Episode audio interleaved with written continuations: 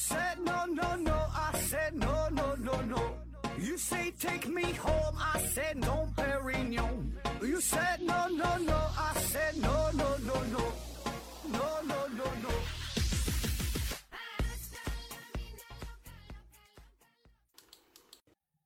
拼命探索，不计后果。欢迎您收听《思考盒子》，本节目由喜马拉雅平台独家播出。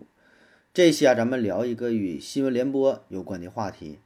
那有的朋友可能一听到“新闻联播”这四个字儿啊，马上就换台了，是吧？不爱听啊。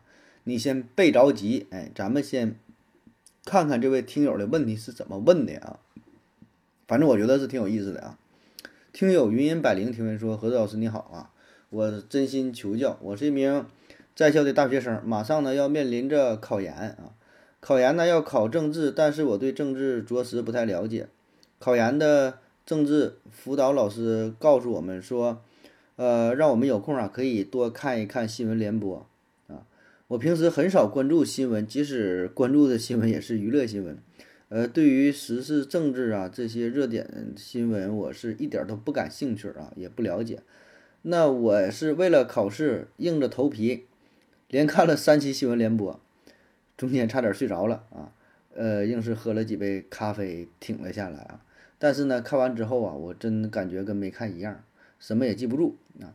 感觉新闻联播的主持人呢有一种魔力啊，他们好像说了很多，但是又好像什么都没说，我完全 get 不到重点。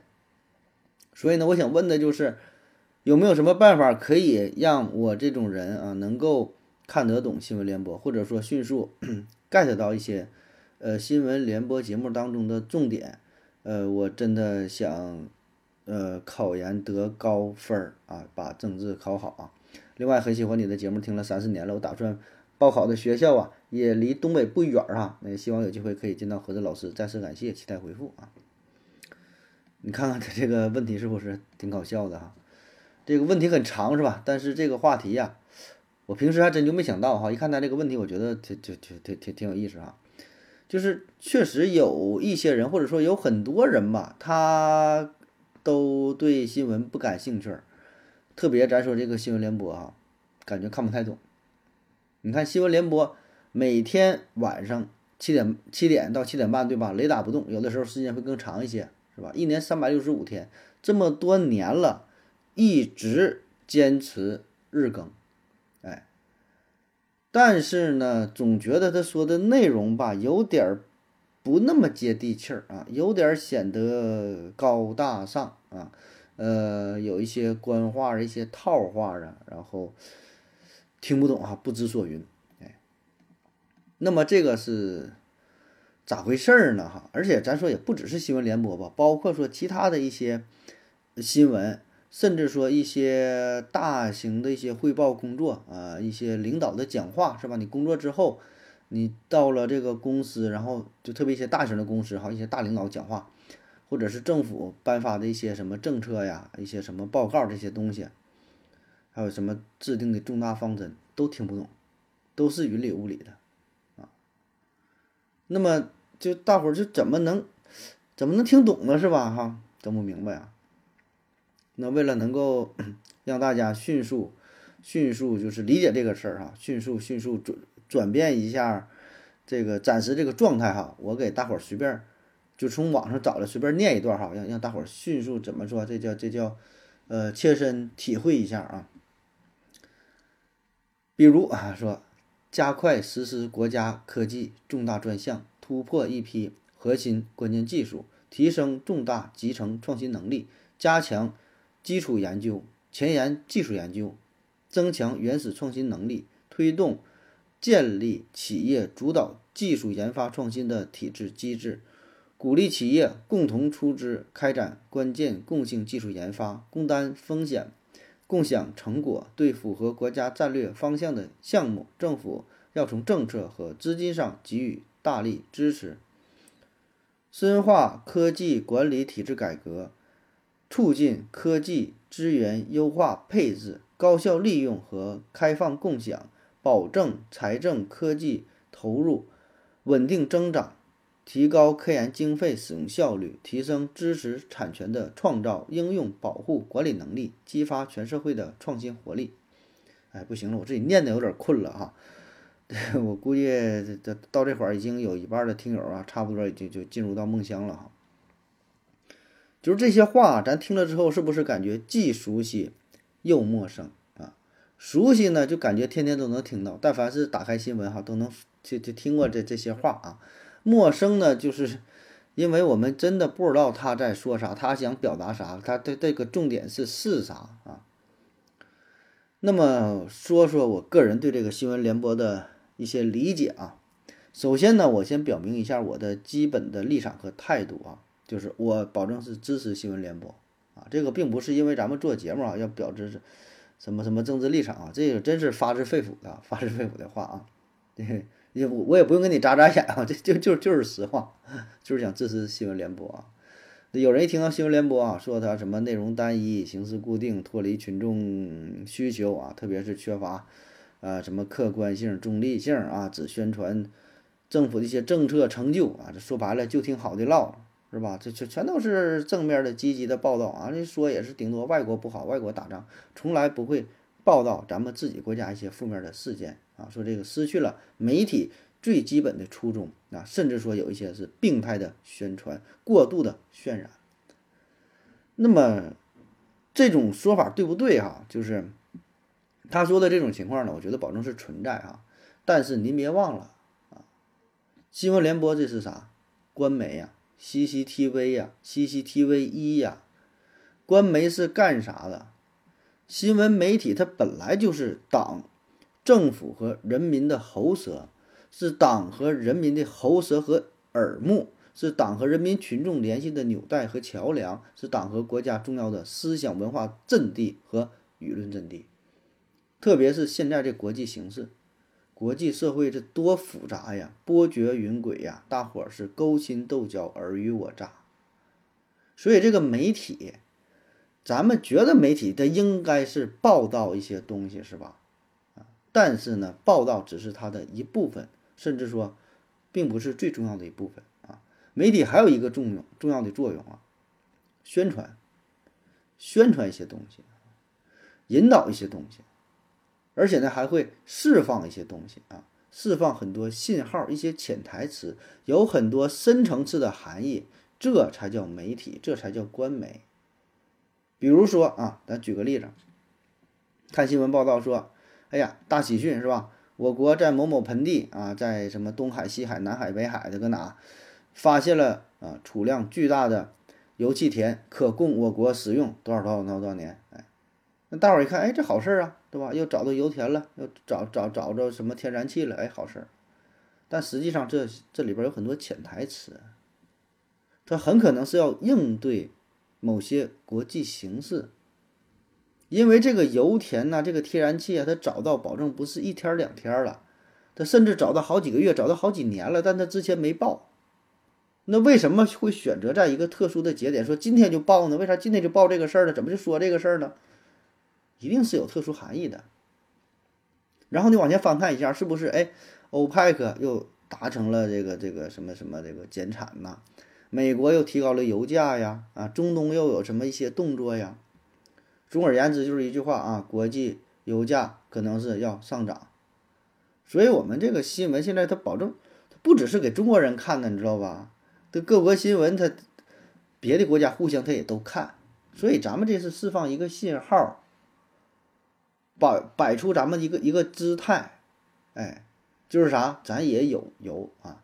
你涨价呢，你也别涨太狠啊。就我家里也有，但我开采成本可能高点，但是你也别逼太急了，逼太急了，咱就自己开采自己整，就不买你的了，对吧？包括说发现一些铜矿、一些铁矿、一些煤矿、一些一些，所有这些新闻它都是如此，它是对外释放一个信号，说这是国与国之间的博弈，有些事儿呢也不能说的。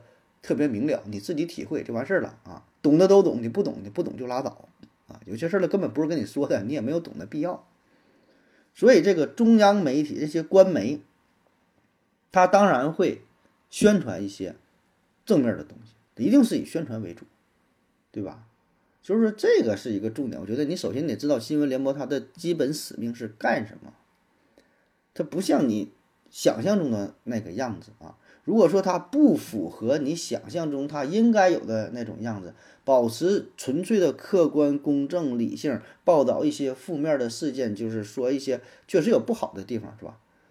如果你你觉得它应该是那样啊，那么问题在你，你应该反思一下啊，它它不是那样啊，那你理解错了啊，你你你理解错，它就不应该是那样的东西，是吧？而且呢，新闻联播它也绝对。不像有些人说的那样，就是，呃，新闻联播有的时候甚至在网络上成为了一个梗，是吧？说的哎，有些人就活在新闻联播当中啊，都是太平盛世，啊，大家什么喜迎油价上涨啊，说最近过得非常郁闷啊，这个生活不如意怎么办？打开新闻联播看一看啊，晚上其乐融融，然后心情很好啊。你这个你如果你当个梗，也就当个梗吧啊。如果你真的是这么理解的话，那只能说你太肤浅了。一个国家最大的官媒。CCTV 一的新闻联播，如果说仅仅是为了营造一种虚假繁荣的景象，啊，是说想是是想骗谁，是想干啥吗？太肤浅了，这事儿本身它就不成立，对吧？大伙儿都生活在这个国家，生活在这个每个城市当中，谁骗谁呀？是吧？不可能啊！所以它有一些宣传的作用，有一些报喜不报忧的这个这个意思哈，但是它绝对。不只是说要营造一些虚假的东西在里边，这事儿它它是不成立的。你说你现在这这种情况，谁能骗得了谁，是吧？然后呢，咱们再说说哈，他这个提问，他说为什么看不懂新闻联播啊？呃，这个叫云云音小百灵是吗？云音百灵啊，这事儿这么跟你说，你看不懂很正常，看不懂很正常啊，不止你看不懂，很多人都看不懂，就是。主要这个原因咋说呢？两两大方面吧，咱从两个方面去这个分析一下哈。第一个呢，就是新闻联播本身；第二个呢，就是你个人的原因啊。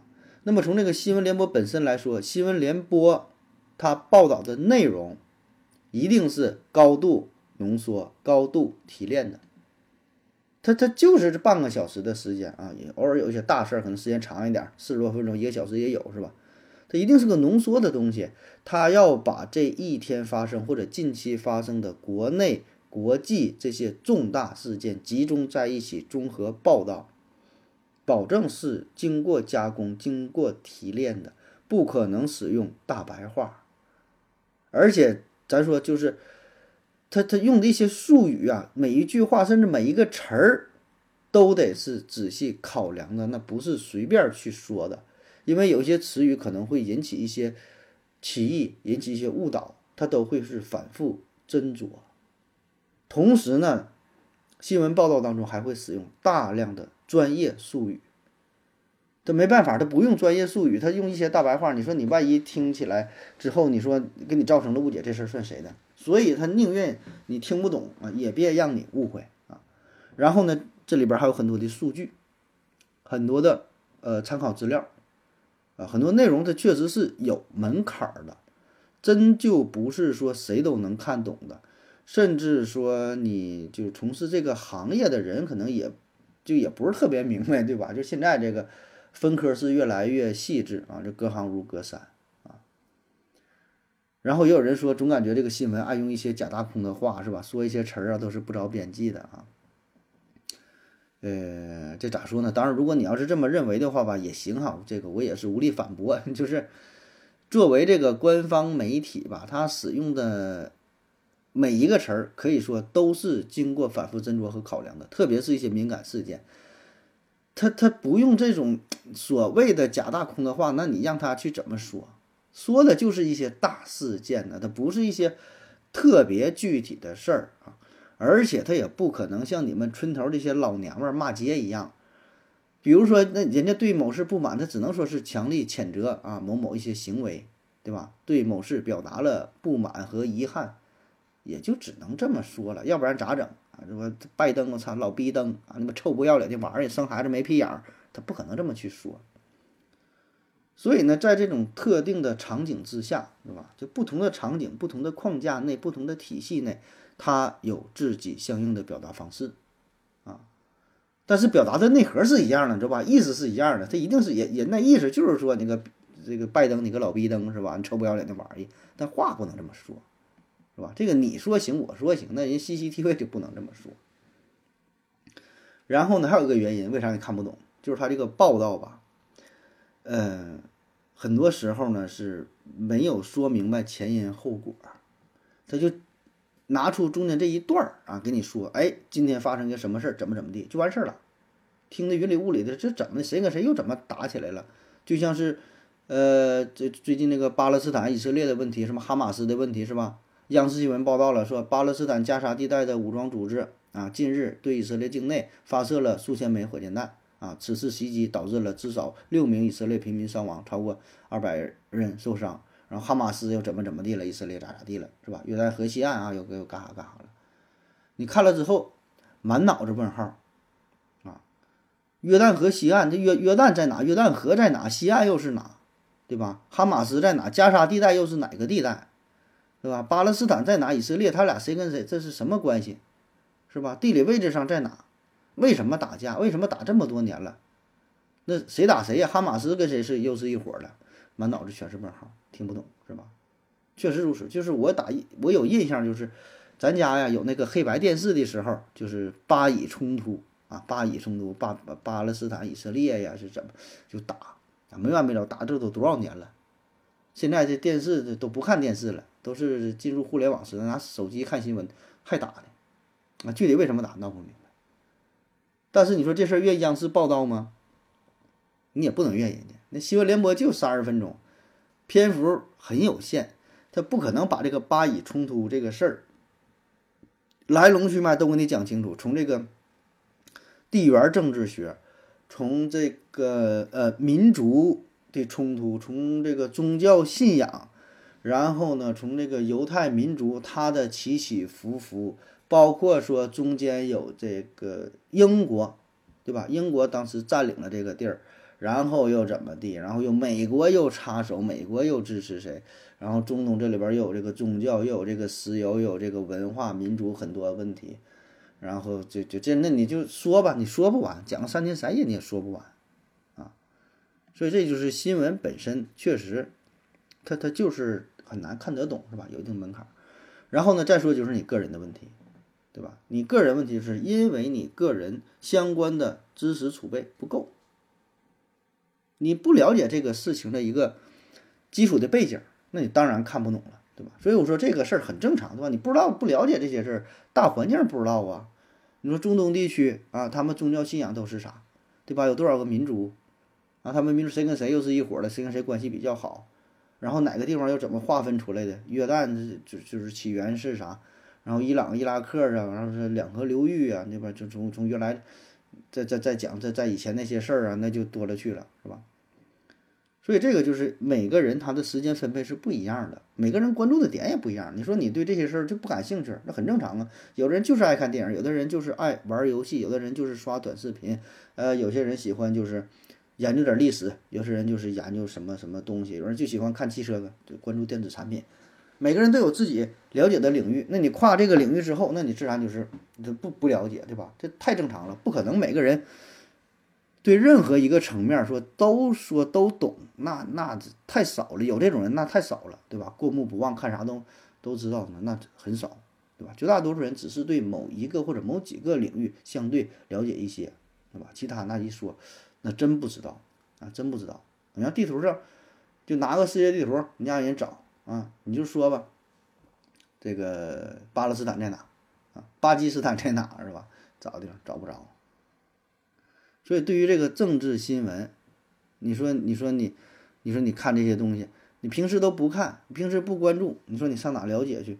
国内局势、国际的局势，你说你不懂是吧？太正常了。所以只能说你平时看的比较少，不关注这些东西。你看多了，经常看，自然也就也就懂了。其实就是说，这个事儿是，呃，既有一些就是基础知识的储备，然后呢，咋说呢，也是需要一个这个呃基本的逻辑思辨，就是最基础的道理，我觉得是一样的哈。政治这个事儿吧，你说复杂也复杂，说简单的也简单，啊，为啥说它简单？就是这个政治它也没有那么晦涩难懂，你就想就像村里边一家一家过日子一样。每一家呢都希望自己的日子过得好一点，对吧？每个祖国都希就是作为这个总统也好啊，你是什么主席也好，每个人都希望自己国家强大，每个国民也都希望自己国家强大，对吧？都希望自己日子过得好。那别人家日子过得好，那咱说可能就不是特别开心，对吧？羡慕、嫉妒、恨嘛。所以呢，那你国与国之间也是如此，保证都有斗争的啊。所以这个新闻，嗯，那报的这些事儿嘛，这不也都是嘛？国与国之间斗争而已啊，没有永远的朋友，没有永远的敌人啊，就是看这个利益。所以你看新闻就看的是啥呢？就看的这个国与国之间这个斗争。然后呢，你得保持一个连贯性，对吧？这个事儿它保证不是一天两天发生的，就像刚才说的巴以冲突，这个这个战争呢，它打多少年了，是吧？里边有很多历史的根源，当然了，呃，有斗争也有合作，对吧？很多国家，哎，这两个之间，这两个国家之间为啥关系好？他俩之间怎么就有合作？怎么就有贸易往来？它也不是一天两天的事儿，哎，这东西就是一个持续性的。是吧？持续性多看啊，慢慢也就了解了。所以这个看新闻，他看的保证不是新闻本身，呃，看的是新闻这个背后吧，确实需要很多知识的储备，包括说历史、地理，对吧？政治，然后呢，军事，呃，人文、宗教等等吧，对吧？很多层面它都是综合在一起，最后表现出的。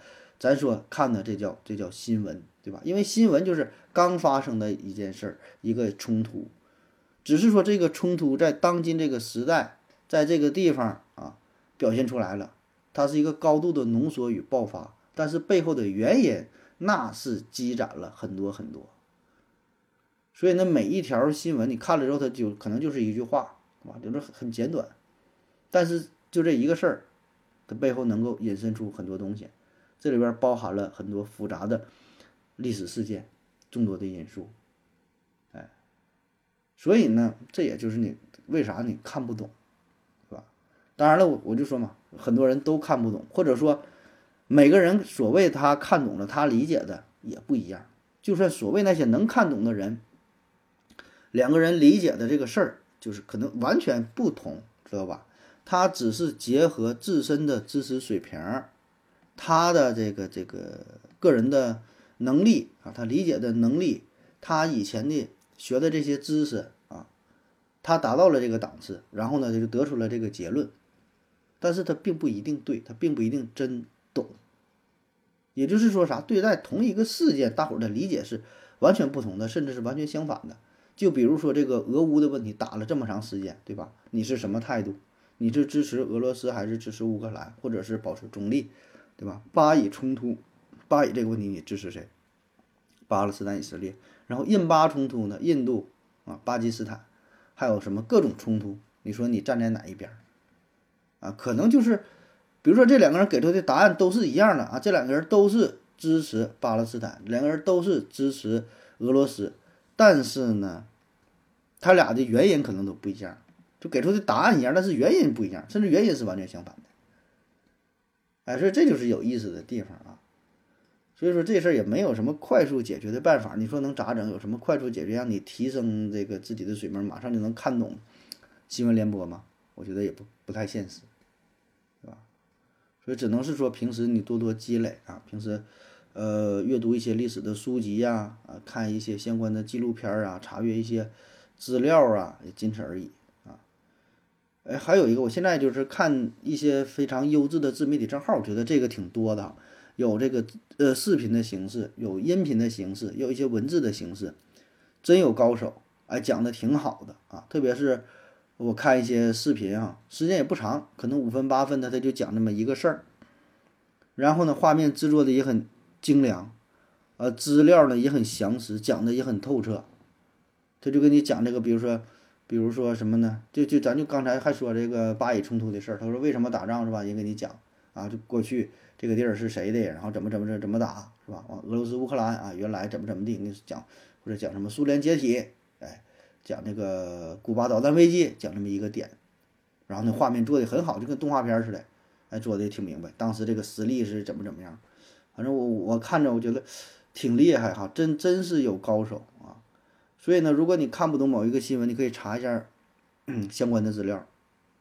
其实你看多了之后，这些就融会贯通，很多这个知识点它是联系在一起的啊。当然了哈，这个咱就是说，这事儿是平时你可以这么去看啊，但是针对于你个人，你说你现在要考研的话，马上要考政治的话啊，呃，这种做法可能就不是特别实用啊。你就是这个是一个慢功夫，对吧？是小火慢炖，哎，你时间紧迫呀，对吧？时间不允许了，所以啊，我倒觉得呢。你那个政治老师说的没毛病，说的保证是是对啊，让你通过呃看新闻联播的方式是吧，掌握一些这个知识啊，关注一下时事热点。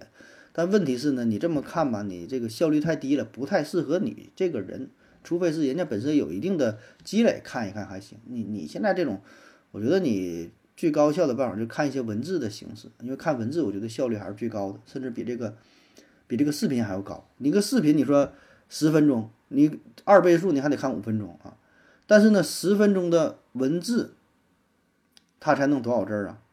就是是不十分钟的视频呢？它这个本身这个文字呈现在你面前的话，你可能用三分钟那就看完了，甚至会更快。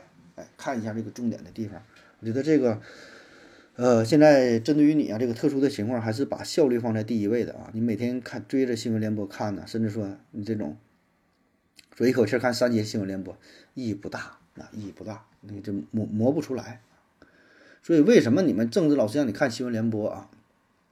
我记得我考研的时候，我们政治老师好像也也说过啊，也说过，说新闻联播很重要，要看啊。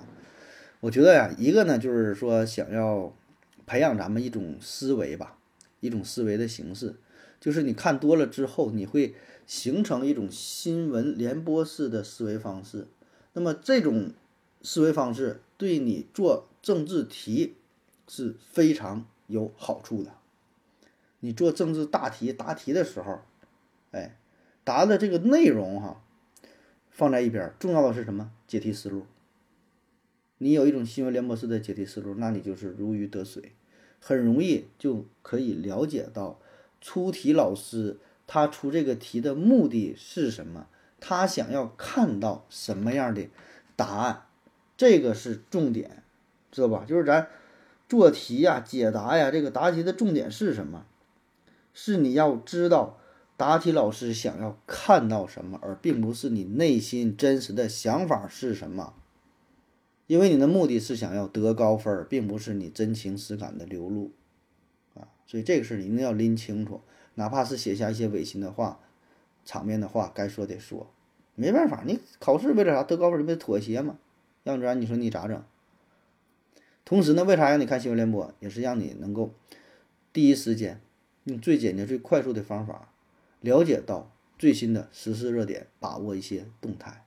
因为什么？咱们上学学习看这个书本，书本上的内容是死的，它有很大的滞后性。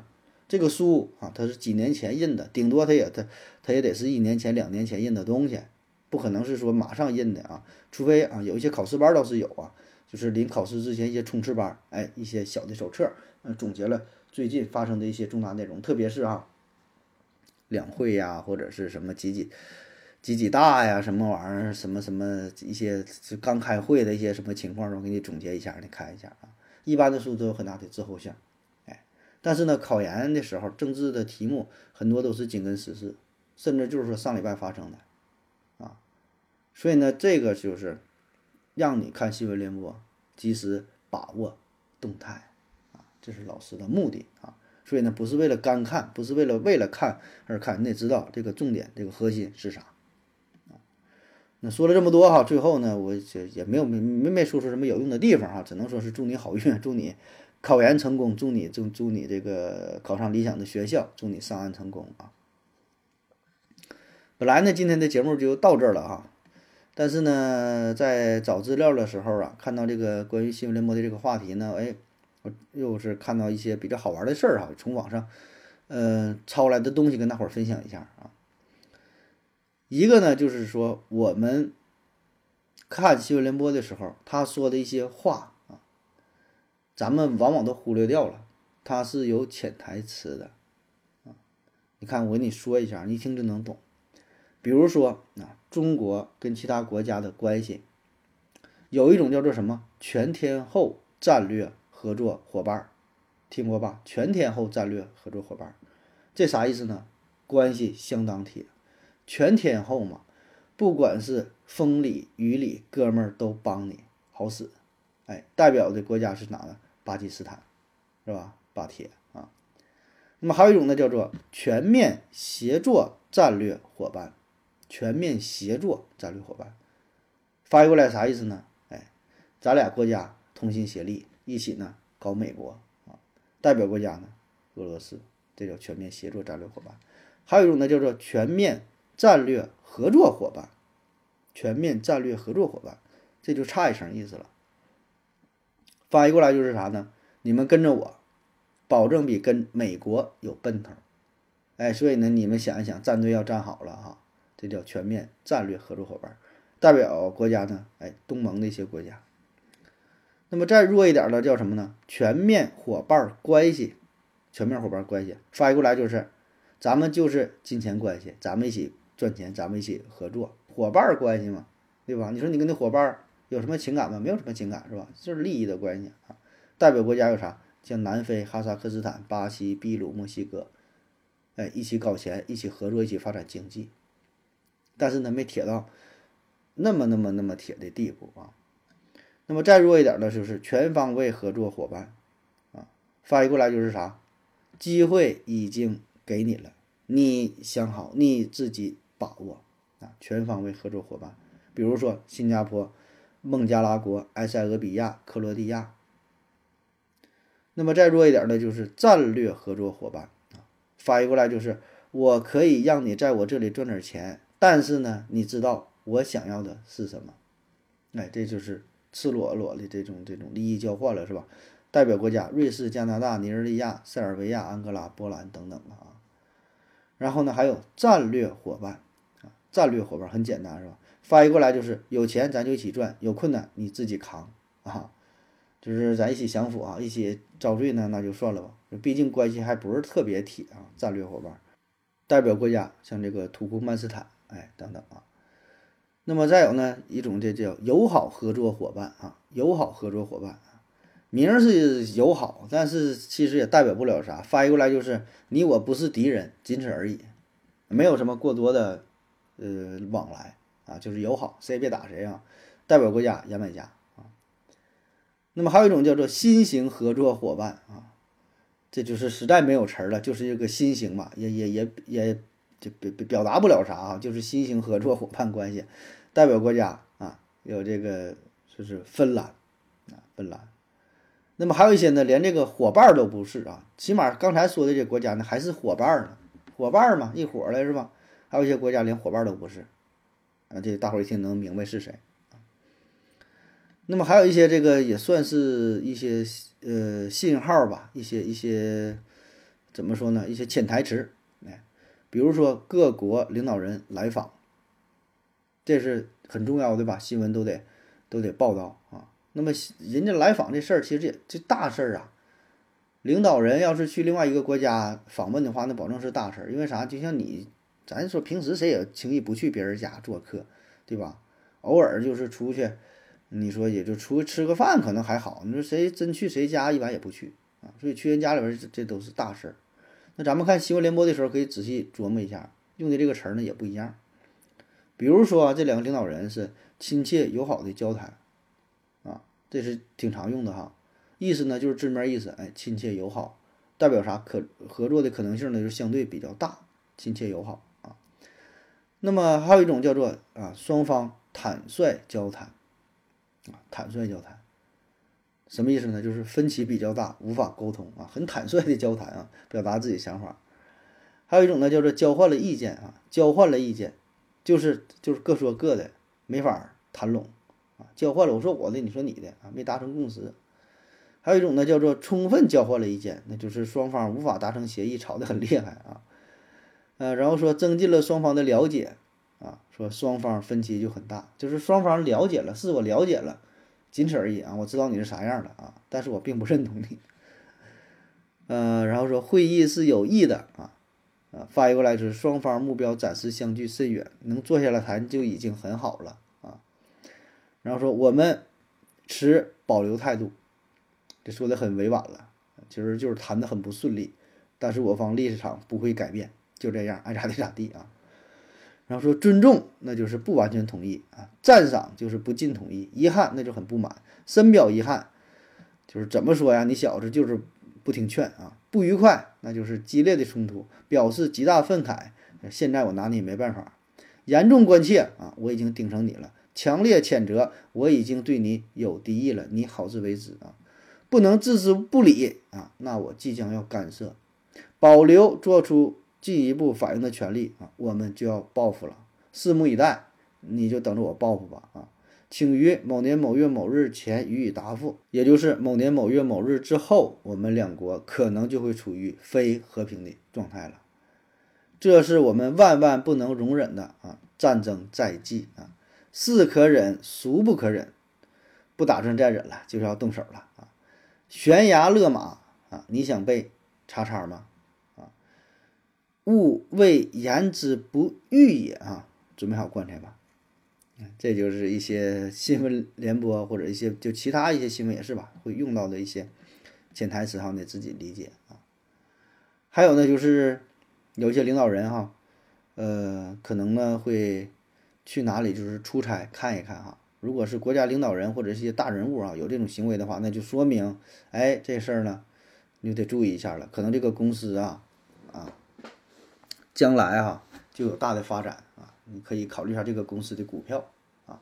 如果说去去参加了某个展会的话，那么哎，这个这个方面这个领域啊，可能都会有大的发展。说他去哪地方开会了啥的，这个行程你都得注意一下。他去这地方，去这个工厂，去这个行业，那不是说随便去的。还有呢，就是关注一下啊，每年的这个这个几号文件哈，是一号文件、二号文件的。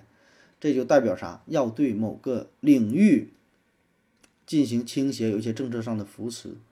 比如说这一号文件说大力发展高科技农业，那保证就是发展农业这个事儿呗。如果说新闻里啊说针对某个领域要进行整顿，那你就得小心了。甚至说一些官媒啊，咱就不说 CCTV 一了，咱就是比如说 CCTV 十三新闻频道那报道说的，哎呀。呃，某一个网红啊，某个大 V 啊，怎么怎么忏悔了，那你就得注意了，是吧？就是要对这些网红啊进行整顿啊，对对对，某些什么大 V 啊带货啥的，可能就要管一管。那你要从事这个行业的话，你就得稍微搂着点儿。哎，那么还有一些引导性的新闻哈，什么叫做引导性的新闻呢？就是，就是鼓励你干啥呀，让你干啥，宣传啥，这个你就得慎重啊，甚至说得反着看。比如说，鼓励大学生创业，鼓励小微企业的发展，那就说明什么呢？这事儿是开展起来很艰难，大学生创业很不容易，他基本就没有成功的，小微企业基本都死得很惨啊，不是九死一生，是全都没活下来。所以呢，才要引导大家继续这么去做，让你继续创业，让你继续冲上去。哎，所以归纳一下，就是对于这种告知性的新闻，往往是隐藏着一些机会，释放一些信号。对于引导类的新闻呢，可能就是一个反面教材，你得注意了。然后说这个一号文件、二号文件哈，一些事儿啊，就是这些东西，如果你看懂的话，真的是可以让你少走一些弯路啊，把握住一些动态，知道下一个领域啊，知道下一个即将风口的领域是什么。比如说，一九八四年下发的这个四号文件，说鼓励发展乡镇企业，那个时候整乡镇企业就是开厂子啥的，基本基本就都好使了，都发了。政府鼓励这个事儿。一九九二年南巡讲话是吧？那你去沿海创业的基本都发了。九八年，你说了吗？呃，决定将房地产作为地方的经济支柱产业，那你这时候你搞房地产，保证赚呐。二零零一年加入 WTO，那搞外外贸的不都发了吗？二零一五年说了鼓励互联网创业，对吧？所以呢，微商、电商什么这些都火了。那你现在再入局，你再想搞这些东西，你都慢人半步，慢人一步。你搞房地产现在还好使吗？电商啥的还好使吗？哎，所以说这个新闻联播它不是没有用啊，它有没有用的得分人儿，得看你能不能看懂。有些人有用，有些人没用，啊，就是这么个玩意儿啊。好了，感谢各位收听，谢谢大家，再见。如果你也想提问的话，请在喜马拉雅平台搜索西西弗斯 FM，在最新的一期节目下方留言即可。回答的可能比较慢，不要着急哟。